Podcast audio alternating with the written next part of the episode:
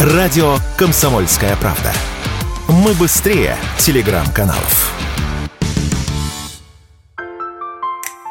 Цены в сети заведений фастфуда «Вкусная точка», пришедшие на смену Макдональдсу, поднимались несколько раз. В частности, осенью подорожали на 5-10% 6 позиций бургеров. Сейчас стало известно об очередном подорожании меню на 6% с 26 июня. Для фастфуда это немало, сказал радио КП омбудсмен ресторанного рынка Москвы Сергей Миронов.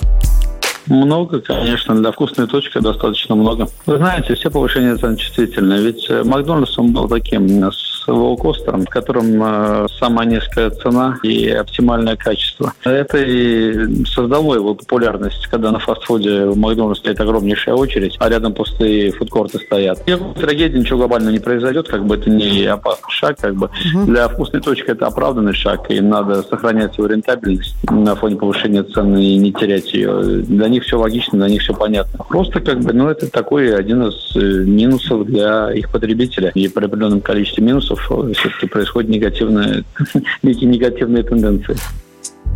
Прошлым летом подорожание меню в ресторанах «Вкусная точка» объяснили ростом закупочных цен. Почему дорожает фастфуд сегодня, мы спросили ресторатора Сергея Миронова.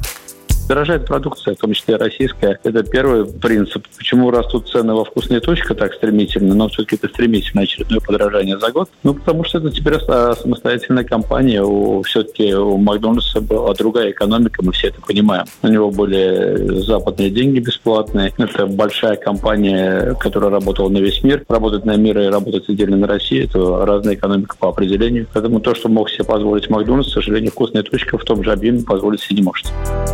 Напомню, в прошлом марте американская компания Макдональдс приостановила работу 850 своих ресторанов в России. Тогда российский бизнес выкупил предприниматель из Кузбасса Александр Говор, который ранее управлял по франшизе 25 ресторанами этой марки. В июне сеть открыла первые рестораны под новым названием «Вкусная точка». Василий Воронин, радио «Комсомольская правда».